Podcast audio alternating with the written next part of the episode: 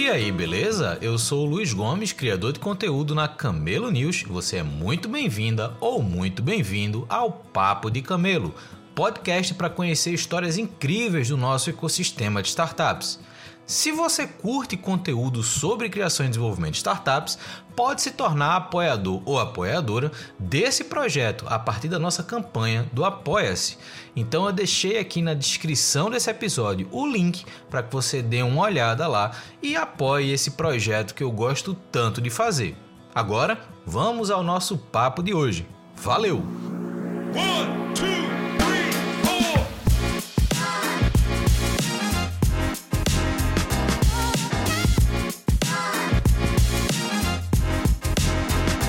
Estamos começando mais um Papo de Camelo. Hoje a gente vai conversar com Andréa Miranda, que é CEO e cofundadora da Standout. A gente vai entender um pouco da história dela, que pode ser e deveria ser uma referência nesse ecossistema de tecnologia que a gente convive, mas a gente vai conhecer a história, vai conhecer o início da, do negócio que hoje ela está empreendendo, como é que ela enxerga o mercado. Então, Fica aí porque com certeza você vai ter acesso a uma história incrível dentro do nosso ecossistema. Andréa, primeiro, muito obrigado por ter aceito o convite e como eu faço com todo mundo, quem é você e como é que você chegou até aqui? Luiz, muito, muito, muito obrigada pelo, pelo convite. Tudo bem, pessoal? É prazer enorme estar aqui conversando com vocês. É, como eu cheguei até aqui. Um, eu sou, sou Andréa, sou nascida uh, paulistana e morei muitos anos, mais de vinte e tantos anos, em Guarulhos, que é uma cidade uh, periférica a São Paulo, né, de oportunidades um pouco diferentes de São Paulo. Um, e enxerguei na tecnologia uma forma de progresso pessoal, de oportunidade pessoal, uh, que talvez eu não tivesse em outras profissões. Eu entro na faculdade em 1990. Então, a gente brinca, né, que tudo era mato, era mesmo. É, se a gente for contar aqui como é que eram, né, os computadores pessoais naquela época, é uma brincadeira de criança, assim. É, hoje um, um smartphone muito, muito, muito simples, né? Realmente muito simples. Ele, ele tem 10 vezes, 20 vezes, 30 vezes mais capacidade do que tinham aquelas máquinas com as quais a gente trabalhava na época da faculdade. Então, muita coisa mudou aí em 30 anos. Eu faço esse percurso de tecnologia uh, focado primeiro em segurança, então eu trabalho uh, em banco ou para bancos, numa época que o Brasil formou muitos programadores incríveis, porque é, para os mais novos, se forem buscar essa informação, a década de, de 90 tinha aquelas né, é, hiperinflações, a gente vinha de uma época de hiperinflações, e aí os bancos estavam se modernizando, e, e a gente tinha que, que fazer uh, muita coisa acontecer muito rápido para acompanhar a economia. Muitos excelentes programadores foram formados no final da década de 80 e começo da década de, de 90 por conta disso. Um, participei nessa época, eu já queria fazer internet, eu já sabia que internet né, era o meu caminho e era um caminho para o mundo. É, comecei dentro do banco, a oportunidade que eu tinha era de desenvolver internet banking, essas coisas. Desenvolvi um dos primeiros que teve aqui, de um banco que nem existe mais, que se chama BCN, que depois foi comprado pelo Bradesco e tal. É, e era uma aventura fazer o internet banking naquela época, né? Você botava é, um modem discado, aquele barulhinho todo, né? E para você conseguir tirar um saldo na sua casa. Então, é, certas modernidades, né, que hoje a gente toma por por ah, por, por, por fato, né, por, por são coisas que simplesmente existem, né, que a gente nem se lembra de como elas foram formadas. Então foi um pouco naquela época. Um, e aí a, me, me apaixono pela internet absolutamente, completamente. Era aquilo que eu queria fazer de fato. Então, em 99, eu, eu vou, eu migro desse ambiente bancário para agência de publicidade digital. Então, é, eram as primeiras agências que, que tinham saído do universo offline, como a gente fala, estavam trabalhando online, projetos online, estavam fazendo construção de, de site tudo mais. E aí eu construo o primeiro varejo é, digital, primeiro e-commerce digital, coisa que a gente fazia na mão naquela época, que era loja de caras. Tá? É, isso é em 99 para 2000, loja de caras e trabalhei na versão do Mercado Livre para toda a América Latina. Isso é, então, começo dos anos 2000. E daí para frente, tudo que eu faço é ligado a como é que eu faço a tecnologia entregar valor para a comunicação. Esse é o meu objetivo, né? Então, é, passo muito tempo em agência trabalhando em agência para agência com agências, né? É, fizemos, por exemplo, lançamento de um, um, carro com banda de rock, aí o carro tocava, usamos Arduino naquela época. Aí o carro tocava, o cinto de segurança era uma, era uma guitarra, né? O banco era um, um, uma uh, bateria, o piano era a Pete na, na, frente do carro, assim, tocando o, o como chama, para-choques, né? Do, do, do, carro, era o piano e a Pete tocando ali, aquele era o lançamento digital do carro. Então, fui fazendo umas coisas meio malucas. E aí, em 2013, um pouco antes disso, a, a agência tinha sido comprada por um, um grupo japonês faço a passagem de bastão ali para esse grupo japonês, e aí eu saio dessa, dessa agência querendo empreender. Eu já tinha é, tido oportunidades de empreender como, como executiva, então tinha trabalhado em produtoras como executiva, sócia executiva, né? É, mas eu falo, não, eu quero empreender de fato, tenho uma, uma boa ideia na cabeça, é, acho que é o momento, acho que isso pode virar um produto. E aí a gente vai, parte para Standout em 2016, é o nosso primeiro cliente pagante. Um, e aí de lá para cá, graças a Deus, as coisas vêm crescendo e foi assim que eu cheguei até aqui. Para, enfim, a, a Standout foi ganhando relevância, eu fui ganhando relevância, fui ganhando né, é, é, a possibilidade de, de, de ser referência ali no nicho que eu atuo. Então, é, foi assim que eu cheguei até aqui. Muito bacana. E assim, é, eu sou de Recife, estou em Recife, e aqui a gente também bebe muito da fonte da história do Porto Digital, por exemplo, e de, das, dos primeiras, das primeiras empresas também que trabalhavam com tecnologia aqui é, há, há mais de 20, 25 anos. E é muito bacana porque ouvir tua história é muito parecido quando a gente escuta a história da galera também que que estava nesse, nesse início do Porto Digital. Ah, você falou do banco que foi comprado pelo Bradesco, aqui tinha o Banorte. Né? O Banorte também foi um dos projetos que desenvolvedores aqui do Recife também participaram né? da, da, da transformação desses bancos. Aqui também teve o surgimento daquele banco Hipercard, que era do grupo Bom Preço. Então, assim, é interessante ver que esse movimento aconteceu e depois você começou a falar do ambiente de desenvolvimento de, de de e-commerce, de plataformas em, em, modelo agência, que também a gente viu muito acontecer aqui, né? Então, muita gente que começou a desenvolver plataformas, sites, aplicativos, né? os primeiros aplicativos celular, antes mesmo dos, dos smartphones, das lojas de aplicativos, você já tinha ali algumas aplicações. Então, eu acho muito bacana conhecer pessoas que viveram essa história, porque, como você falou, né? Quando você entrou era tudo mato, mas o, o, o ponto é é a evolução do ambiente de tecnologia no Brasil, né?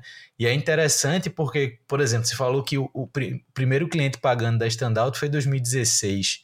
Eu comecei a empreender minha, minha última startup em 2013. Né? 2016 eu tinha feito uma saída da minha startup já. Então, assim, é muito bacana ver como essas histórias, elas eventualmente elas evoluem, se cruzam em momentos específicos, assim. Então, primeiro, cara, jornada sensacional, assim. Eu, eu de fato, eu tenho eu tenho um apreço muito grande por quem viveu esses primórdios, vamos chamar assim, mas não me interprete mal, do ambiente de tecnologia no Brasil bacana ver como é que como é que chegou a, a standout na sua vida e eu acho que vale a pena a gente falar um pouquinho mais agora da ideia de standout. Você falou da experiência que você teve na agência. Eu acredito que a standout, quando você percebeu que dava para ter esse produto, tem um pouco de, de uma herança dessa experiência prévia.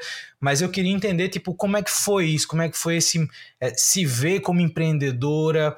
Ter esse produto para executar e as, as primeiras dificuldades, enfim, a gente conversa com muito jovem e, de novo, né, né, não, não, não me leve a, a mal nesse sentido, acho que dá para entender, mas assim, muita gente que está empreendendo com 20 anos, 22 anos, que não tem experiência. Esse, esse é até um pouco um, é, um perfil, né? São jovens que saem da faculdade para empreender e faz sentido esse perfil, porque Exatamente. de fato você empreender com, né, conta para pagar, filho na escola é diferente, não é a mesma coisa. Né? Exatamente. Né? Então, é diferente de você empreender recebendo mesada. É, pois é, e aí você pensa, não, né, eu, eu, me lembro, eu também é, morava com a minha mãe e, e o supermercado ela fazia né? Ali, bem ou mal, de uma forma ou de outra, tinha que me preocupar com coisas que eram de, de consumo pessoal, mas ali o supermercado, o, o, sabão em pó, quem comprava era ela, né? Diferente de você manter uma casa com criança e tudo mais, que é completamente diferente. Eu, eu vou empreender é, com filho menor de 10 anos, né? E, e essas coisas são eu, fui, eu sei que eu fujo um pouco do perfil, fujo um pouco por ser mulher. É, esse, esse perfil feminino, ele está ligado ao empreendedorismo em outras áreas, né? Ele, ele não está tanto ligado ao empreendedorismo na, na área de tecnologia, e isso é uma coisa que a gente precisa mudar muito, porque as meninas não são incentivadas a é, gostar das matérias de exatas quando elas estão no colégio, elas não são incentivadas a, a se desafiar tecnicamente, né? É, ainda hoje existe muito preconceito, existia 30 anos atrás, continua existindo agora. Então, isso é uma coisa que sempre que eu posso apoiar, mudar, mentorar, falar, né, para apoiar essas meninas para que a gente tenha mais mulheres em tecnologia, né? Esse era uma é, uma premissa que eu tinha quando eu montei a empresa, mas você me perguntou se, se nessa montagem tinham duas coisas assim. Tinha uma coisa que era técnica. Então, eu vinha de agência, na agência a gente tinha a oportunidade de fazer muita coisa tecnológica muito legal, né? Os clientes davam essa oportunidade para gente. Não sei, para quem está mais acostumado com essa área, não sei se eu vou estar tá aqui falando é, é, é uma coisa muito óbvia, mas talvez tenha gente do teu público que não esteja. Que é o seguinte: o dinheiro das indústrias, quando elas vão trabalhar com, com marketing, com propaganda, muitas vezes o que, que essas indústrias fazem, né? Elas contratam agências, essas agências têm as contas dos produtos ou têm as contas de determinadas marcas, e a partir disso, são as agências que vão determinar quais são as ações que vão ser feitas, seja no offline, seja no online, seja no digital, onde for. Né? Então, é, agora continua sendo assim, embora um pouco menos, mas há 10 anos atrás, muito mais. Então, é por isso que muita coisa bacana acontecia dentro da agência, né? Porque o dinheiro estava lá. Então, o dinheiro para investimento, para a gente poder fazer projetos, estava lá. Bem, eu tenho a oportunidade de, de fazer um projeto para um cliente que falava de, de conteúdo de produto, que era um catálogo digital, que era um universo bem diferente do que eu trabalho hoje, mas que no final do dia falava de informar ao consumidor final, ao shopper, informações de determinados produtos e como essas informações interagiam com esse shopper uh, lá na, na, na, ponta final. Uh, quando a gente criou esse projeto, ele era outra coisa, ele era um catálogo, mas o que a gente percebia é que ele tinha um potencial de marketing absurdo. Quando eu, eu saio da, da agência, quando é, termina aí essa, essa passagem de bastão, eu penso, olha, isso aqui pode ser um produto.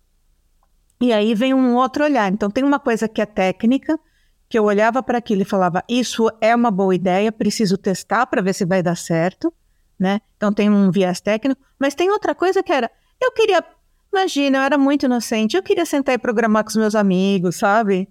É, eu queria ter uma empresa é, só eu falo, eu, eu quero ter uma empresa só para gente feliz, gente. Pelo amor de Deus, a gente trabalha tantas horas no dia, né? Eu não quero uma empresa para as pessoas ficarem tristes trabalhando comigo, com é, é, problemas de, de, qualquer outra ordem, né? É, a gente fica tanto tempo entre nós, então tem que ser um ambiente bacana, um ambiente saudável, um ambiente feliz. Essas eram as, a, os dois pontos principais, assim, para montar a stand-out. Uh, e rapidamente eu percebi que eu precisava juntar as coisas e que ia ser um, um terceiro viés que não era esse, porque um, primeiro eu não ia sentar e programar com os meus amigos, né? Assim como você, eu também fiz o, o Empretec, que para mim foi uma, né? Aqui um, um parênteses para o Sebrae, que está sempre ajudando o empreendedor brasileiro é, em diversos momentos onde ele precisa muito. É, e esse curso o Empretec é do, do Sebrae, para mim foi um divisor de águas, assim, aprendi muita coisa lá, apesar de ser só uma semana. É... E aí, rapidamente, eu percebi que não, que, que apesar de eu ser uma ótima programadora, apesar de eu fazer isso com muito gosto, uh, não ia ser o que eu ia fazer no, na empresa, eu ia ter que fazer outras coisas, né? Então, fui me formar numa série de coisas, fui me formar, seja em Uh, fui aprender a falar em público, fui aprender a falar para vender ideia, fui aprender a falar numa mesa de, de reunião, fui uh, descobrir como é que a gente vendia, o que, que era uma métrica, como é que a gente perseguia um, um KPI, é, como é que metrificava isso e avaliava isso. Então, tive toda uma jornada que era diferente do que eu inicialmente tinha imaginado que seria sentar e programar com os meus amigos. E uma segunda coisa que eu não antecipava, que era que quando você é empresário, e acho que isso né, é, junto um pouco com a, a, proposta do canal. Quando você é empresário, eu, eu hoje, sei lá, trabalhando com 30, 30 e poucos é, é, apoiadores, né? É, as pessoas, os colaboradores que estão comigo, não representam somente eles mesmos, né? Então são 30 e poucos colaboradores, aí eu tenho as famílias que estão ali. Bobear, a gente tem 100 pessoas que dependem do negócio. Então, uma coisa que eu sempre pensei, eu não posso correr o risco de quebrar, eu não posso correr o risco de, de não pagar salário, não posso correr o risco de, de, de ter que demitir porque eu não tenho né, é, o fluxo de caixa adequado. Então, isso me trouxe uma maturidade ou, ou fortaleceu uma maturidade muito importante, que inclusive uh, eu fiz aquele caminho das startups, né? De criar a ideia, depois criar esse projeto, né? É, beta, esse projeto beta, né? Conversar com todo mundo, ver se fazia sentido, se não fazia, jogar tudo fora, fazer o projeto de verdade né, fazer uma versão muito, muito rápida só para saber se aquilo estava né, aderente ao mercado, jogar tudo fora e fazer de verdade. Quando eu fiz de verdade, é... quase fiquei sem dinheiro, assim, a gente vai, as pessoas às vezes não sabem o quanto a gente investe para colocar uma tecnologia no ar, né?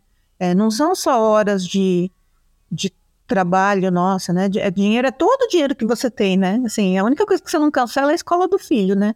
Tirando a escola do filho, o arroz feijão, o resto tudo você vai postergando uh, ah, para poder investir naquilo, né? É, eu tive um, um, uma reunião, eu tinha um PowerPoint, tá? Da ideia, eu não tinha nada, tinha um PowerPoint somente. E aí fui conversar com, com um investidor. E aí ele foi muito generoso comigo, muito. E ele falou assim para mim, ele falou, vem cá, mas você está procurando investimento? Eu falei, eu tô, eu tô, eu quero. Ele falou: olha, veja só você. Você ainda tem um dinheirinho sim no banco? Eu falei: não, dinheirinho eu tenho. Ele falou: você tem seu carro? Eu falei: tenho, tenho meu carro. Então, então você tem dinheiro, você não precisa do meu. A hora que isso aqui estiver funcionando, os investidores virão, as propostas virão, né? Mais ou menos verdade, não é assim como ele colocou, né? Mas o conceito, né, é, é muito interessante. Por quê? Porque o que ele estava dizendo para mim era: quanto você acredita nisso que você está colocando no ar? Quanto você acha que isso de fato resolve um problema? Você acredita nisso o suficiente para não ter mais nada na sua frente? Quer dizer, é, é, é, a saúde da tua família e esse, e esse trabalho em pé de igualdade e, e cara, é isso que nós vamos colocar para frente? Então eu entendi esse conceito, era isso realmente. Uh, aí, enfim, algumas coisas mudaram. Eu tinha um, um viés que eu achava que eu ia para um determinado nicho, fui para outro. É, nada é escrito em pedra, a gente vai se adaptando ao mercado e vai entrando onde o mercado te possibilita entrar melhor. Uh, quando eu comecei realmente a ter clientes, então é, eu tinha conquistado o meu primeiro cliente, estava no processo uh, de uma aceleradora uh, de Porto Alegre, a UOL, e hum, eu preciso, eles tinham duas faixas, né, de investimento. E eles, como eu tinha um cliente, eles tinham me oferecido a faixa menor. Passei a mão no telefone e falei: Olha, acabei de conseguir o segundo cliente. A faixa menor não me adianta, eu quero a faixa maior. Porque eu sabia que a faixa menor não ia resolver os investimentos que eu precisava. E eles acreditaram em mim. então, é, e, e, era um momento que era o momento da verdade, assim, era tudo nada, vamos ou não vamos, porque não tinha mais. A partir daquele momento era empréstimo. Ou eu fazia um empréstimo ou eu conseguia um investimento, né? É, e aí sim, com o investimento, aí eu comecei a trazer mais gente para trabalhar comigo, aí eu começo a trazer os amigos, aqueles que eu queria ter trazido lá atrás, né? Por quê? Porque são pessoas absolutamente competentes, começa pela competência. Eu falo que a gente tem que se juntar, se agregar estar sempre próximo de gente mais inteligente que a gente, porque a vida fica muito mais fácil, né? Então, essa sempre foi uma premissa na minha vida, continuou sendo na stand-out. Então, trouxe gente muito competente, gente boa de coração, que estava afim de trabalhar e ser feliz, e aí a gente foi, foi construindo, foi crescendo. Uh, no ano seguinte, uh, tivemos outro aporte, nós ganhamos, eu, eu fiz um concurso no Digitalks de Pitch e o prêmio era o investimento da Bossa Nova. A gente já estava negociando com a GVN, então eles entraram uh, juntos né, nesse, nesse investimento. Uh, e aí, a partir disso, a gente, é, a gente vai adiante. Mas os meus investidores, em determinados momentos, me perguntavam: é, mas você, esse caixa, né? Você tem uma, um, um pouco de caixa ainda, por que, que não investe tudo? Por que, que não queima esse caixa? Eu falo, eu não posso queimar o caixa, porque eu tenho que ter fluxo. Os meus clientes me pagam em 60 dias, 90 dias, 120 dias. Eu tenho que ter fluxo de caixa, eu tenho que ter margem de manobra. E foi o que salvou a gente na pandemia, né? Isso é muito bacana, porque Primeiro que você colocou várias questões que eu acho importantes. A primeira é que é muito comum quando a gente olha perfis técnicos querendo empreender startups e muita gente acha que por saber desenvolver software já sabe de tudo que é necessário para ter uma startup. E na prática não é. Não desmerecendo, é, é não desmerecendo, porque o produto é o, é o coração, né? Se você não tem um produto, de fato você não vai ter nenhum negócio. Mas quando você pensa o produto como negócio, você tem que se desenvolver, você tem que desenvolver essas habilidades. Então é muito bacana ver essa tua jornada de amadurecimento em outras áreas é, é legal porque a, a, partir do momento que você foi falando de relação com o investidor, de relação com o mercado, a gente já começa a ver uma maturidade é, que, obviamente, é construída ao longo do tempo. Empreender é a melhor escola que você pode ter para amadurecer nesses aspectos. Então, é aprender na prática, aprender no dia a dia.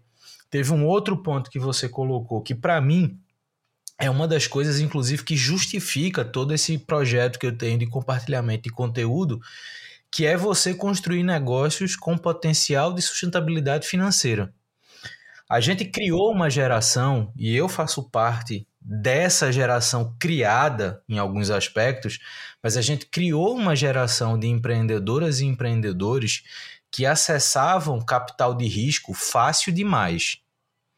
Então você tinha dinheiro muito rápido para um perfil que não tem maturidade, né? Quando eu falei, ah, você pega gente de 20, 22 anos empreendendo, tem pessoas geniais com 20, 22 anos empreendendo, mas a chance de você ter uma pessoa com 20, 22 anos empreendendo sem saber de nada e, e, e obviamente colocar tudo a perder é muito grande.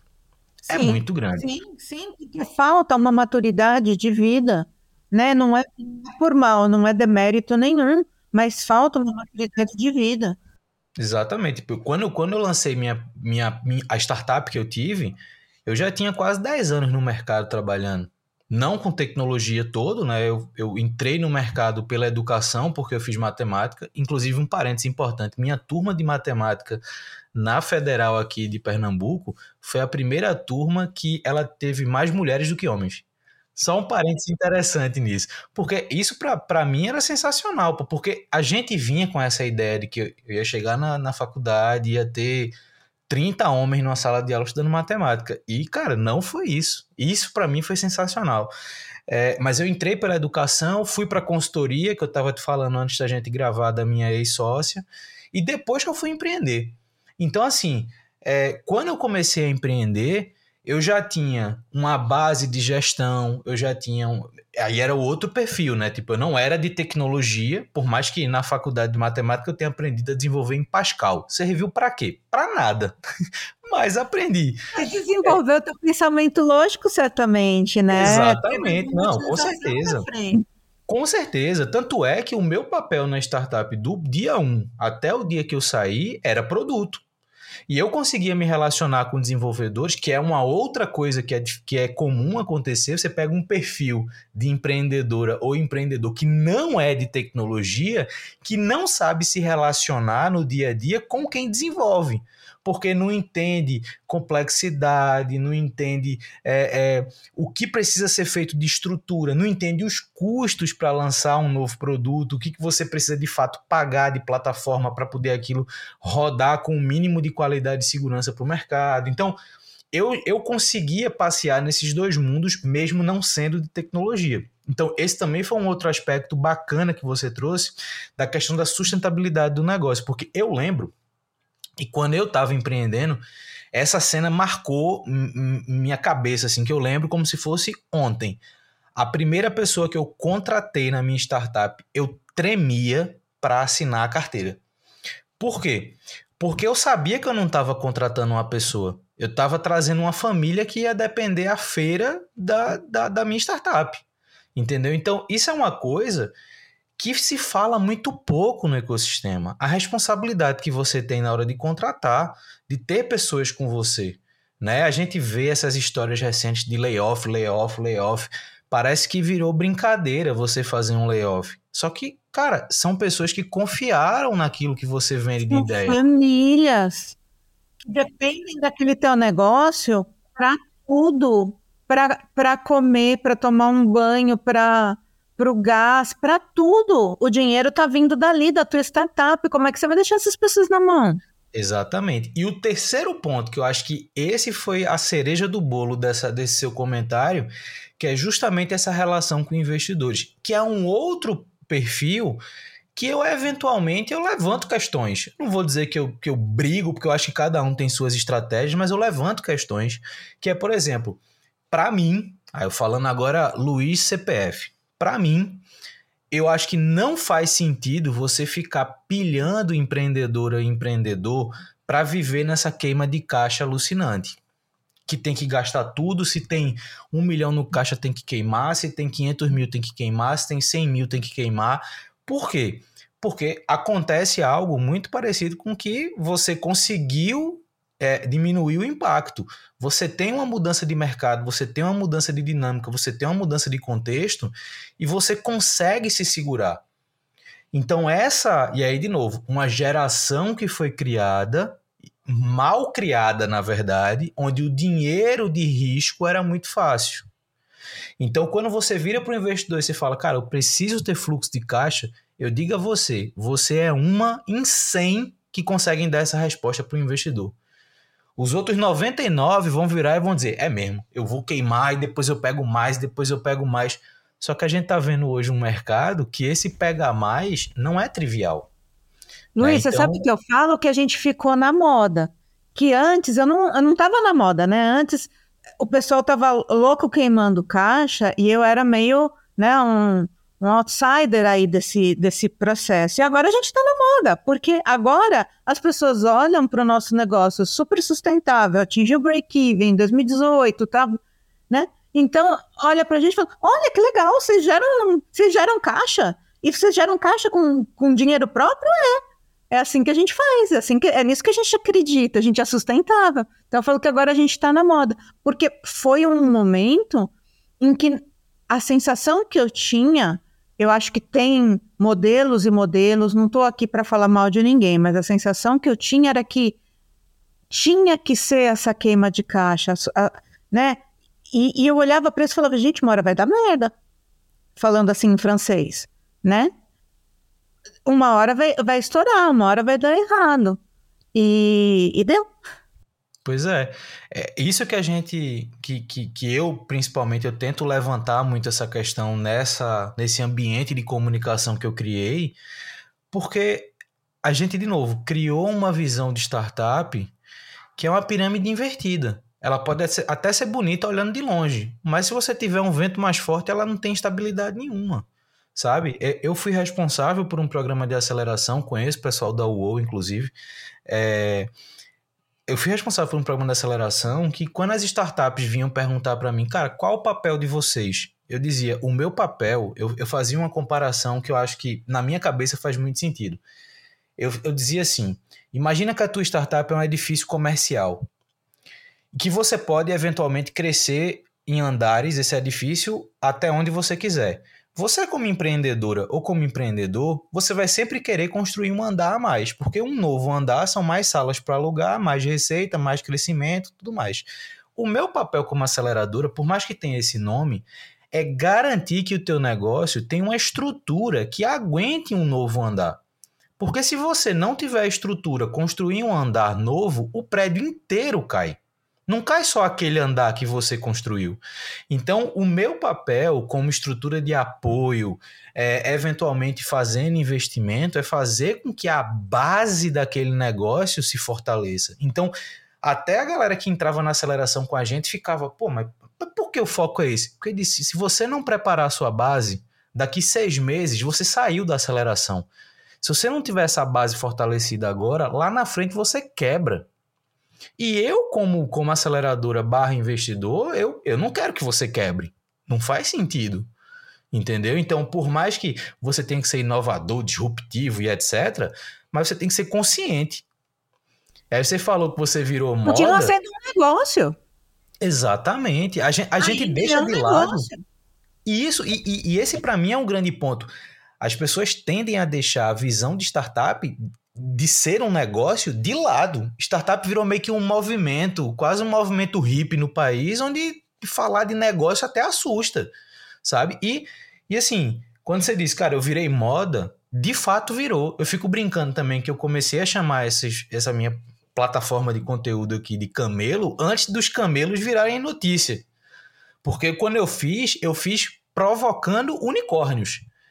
Né? Então, quando a gente pega a corrida de unicórnios, fazendo aspas com os dedos aqui, é, a gente está falando de meio por cento de todas as startups que existem no país. Então, eu estou literalmente tirando de cena 99,5% de todo mundo que está empreendendo para gerar matéria com meio por cento. Então, assim, eu fiz, cara, para enfatizar esse meio por cento, tem 50 canais para fazer. Para falar de quem está moendo no dia a dia, você não acha matéria. Você não acha informação de relevância. Ninguém, e aí você sabe disso mais do que eu, ninguém bate na sua porta para lhe botar na capa do principal veículo de economia do Brasil. Não bate na sua porta. Por quê? Porque ser sustentável e ter startup parece que uma coisa não conecta com a outra. Entendeu? Só que são histórias como a tua que deveriam estar tá na capa. Para dizer, bicho, olha aqui, velho, você consegue criar um negócio inovador, digital e sustentável. E que está lá dando, dando é, sustento para 100 pessoas e que está gerando e que está girando a economia do país, que é uma coisa que a gente precisa. Exatamente. E outra, fazendo isso no mercado real. Você faz isso no varejo. Você faz isso na comunicação. Você mexe no pulmão das empresas, porque a empresa que não comunica bem, ela morre.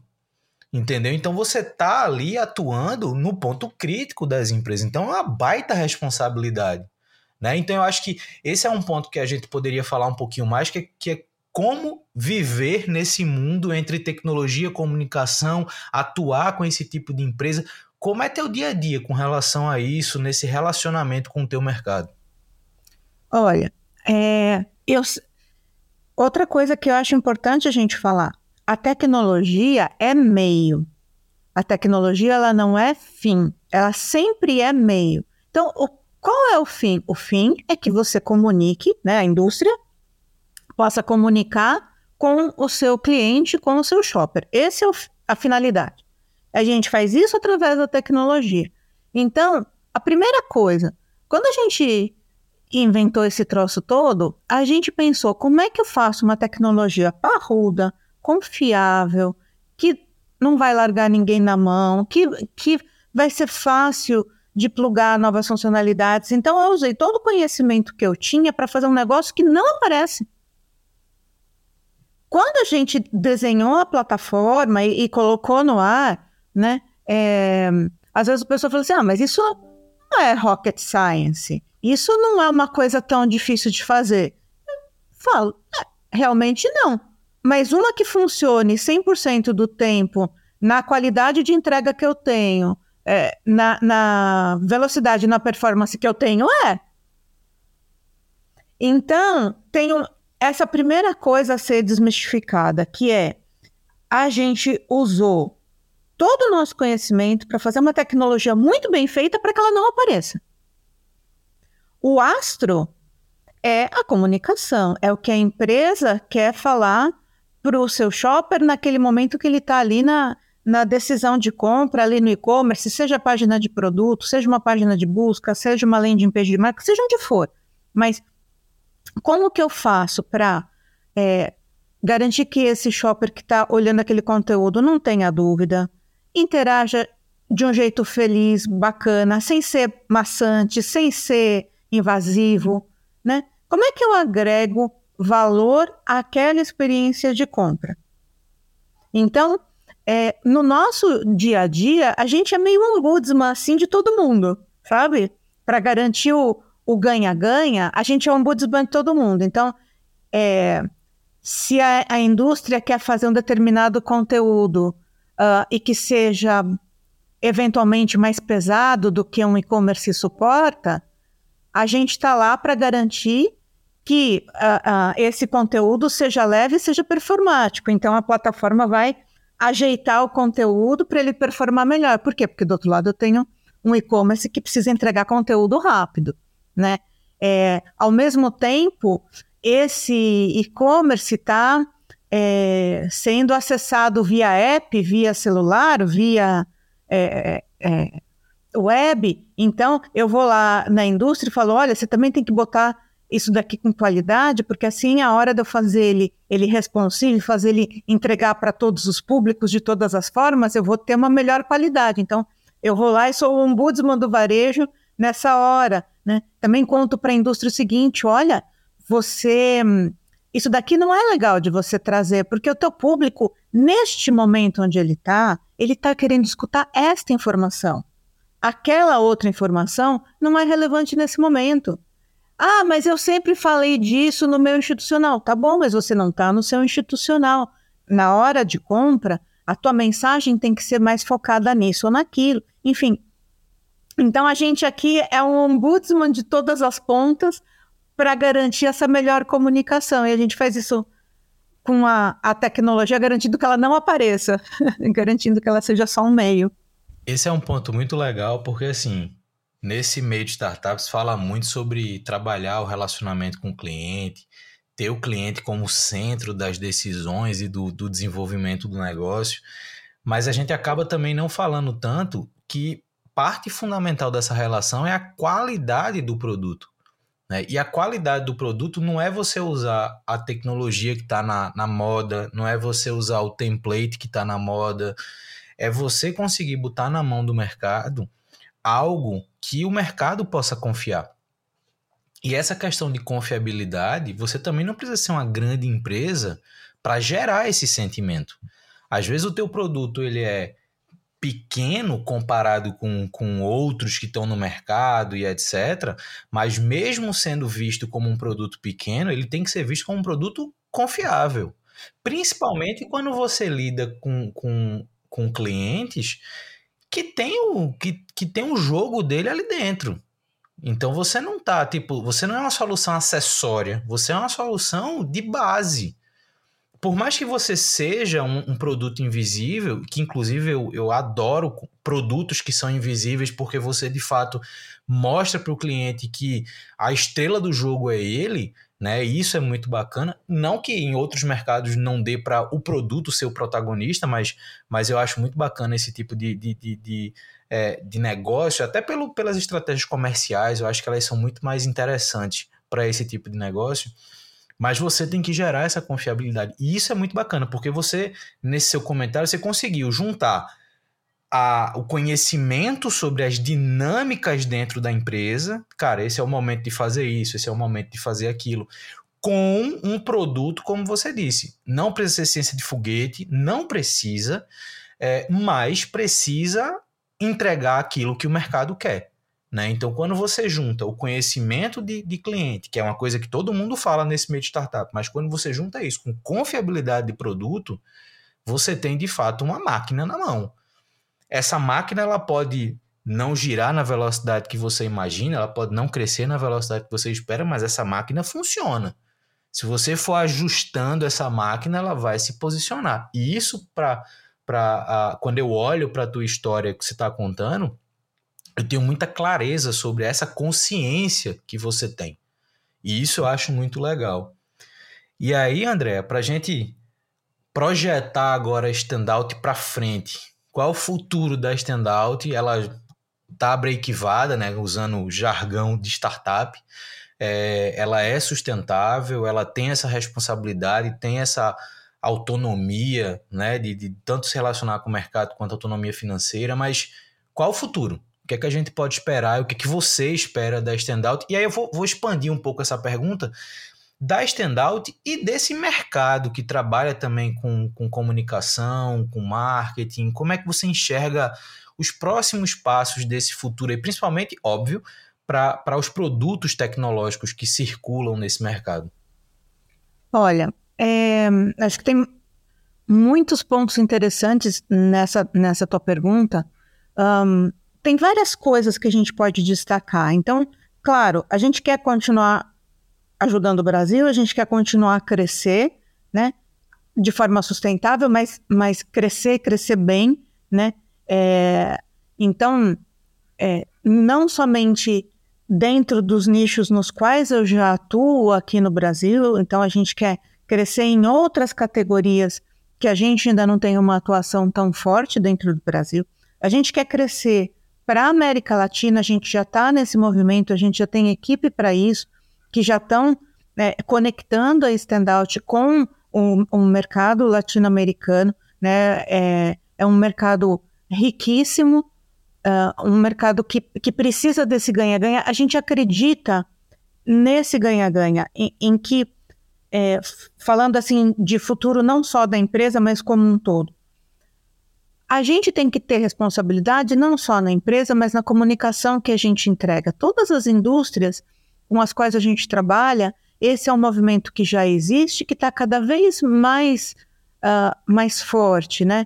É responsabilidade naquilo que você comunica, seja do teu produto, seja como é que você vai impactar o mundo beneficamente com aquele teu produto.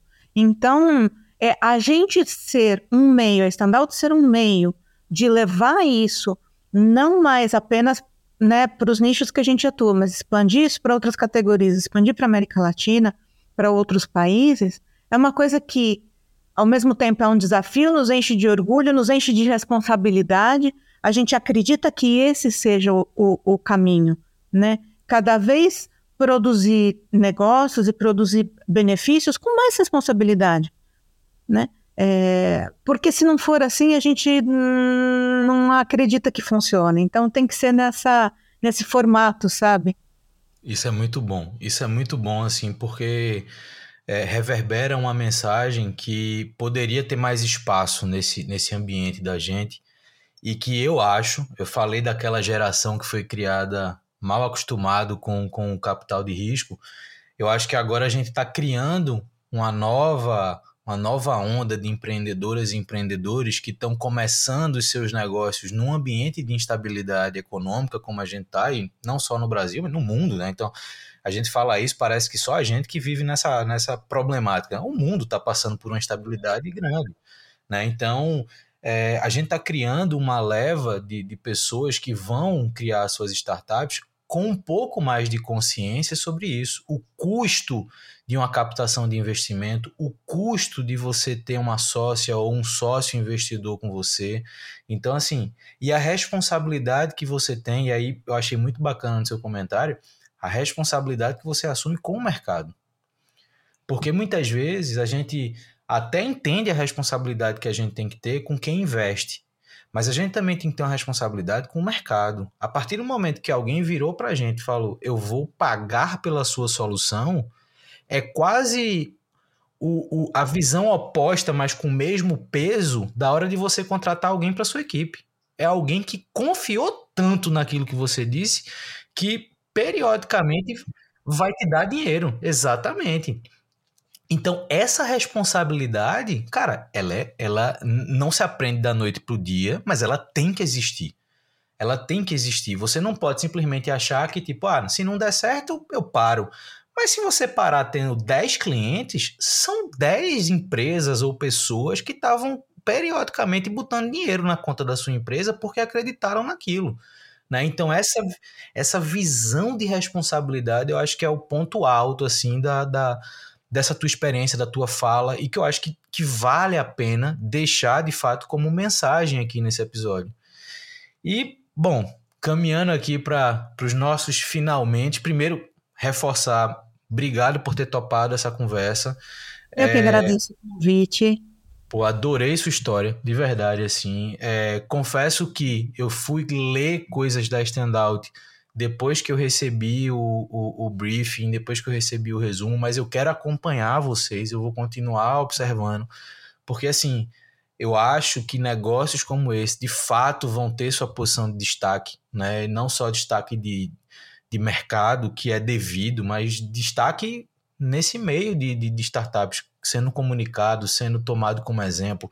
Você, André, como eu falei no começo e reforço agora, você é alguém que precisa ser visto como referência. Não só pelo óbvio das características, pô, por ser uma mulher de tecnologia, por ter uma história de 30 anos nesse, nesse mercado, mas por ser uma pessoa que pode movimentar e influenciar meninas de 17, 20, 25, meninas de 50 anos que querem fazer transição de carreira e que não vê a tecnologia como o próximo passo, entendeu? Então, assim, esse, esse é um exemplo que, que da, da forma que eu puder priorizar, eu vou priorizar. Eu quero conversar com mais mulheres, eu quero conversar com pessoas diversas, porque eu acho que parte do trabalho de quem quer comunicar sobre o ecossistema é parar de falar do que a gente vê como padrão.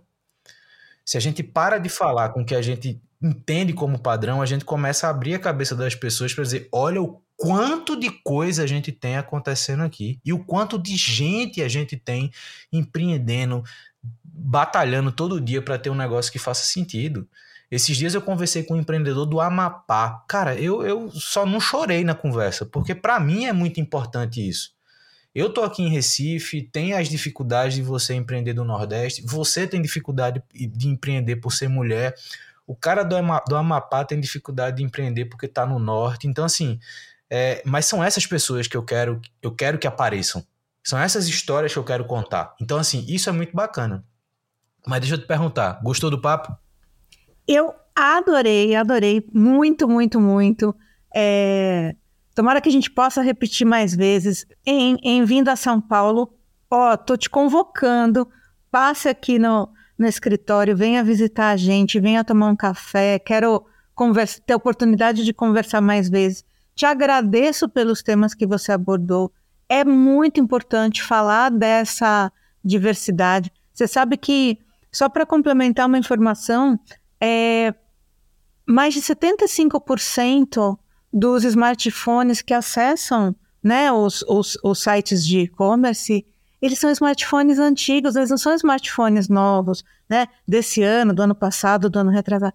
Então, quando você fala de responsabilidade, até para o cliente, seja, a gente tem responsabilidade com todo o público que acessa. A gente tem que garantir que esse público que é comprador, né, que é shopper, que ele tenha a melhor informação possível. Então, essa diversidade, ela não está só é, entre a gente pensando nos empreendedores, pensando no tipo de produto que a gente coloca, mas também pensando no nosso público, né? É muito importante a gente refletir sobre isso e é muito importante a gente dar, é, colocar luz sobre isso. Porque é esse o Brasil que dá certo, é esse o Brasil que está que tá acontecendo, é esse o Brasil que precisa de investimento, é esse o Brasil que, que, que a gente quer é, apoiar e ajudar. São todas as pessoas que estão trabalhando, que estão querendo trabalhar, que estão fazendo por onde, né? É, e que precisam dessas oportunidades. Então, super agradeço pelo papo, adorei muito. Pô, eu, eu agradeço também demais, obrigado pelo tempo. E para quem ouviu a gente até aqui, lembrando que toda edição do Papo de Camelo também tem uma edição da newsletter complementando o que a gente conversou, com todas as informações sobre a Standout, com o LinkedIn da Andréa, que eu vou deixar para vocês conhecerem mais ela. E eu agradeço também quem ouviu a gente até aqui. A gente se escuta no próximo Papo de Camelo. Valeu!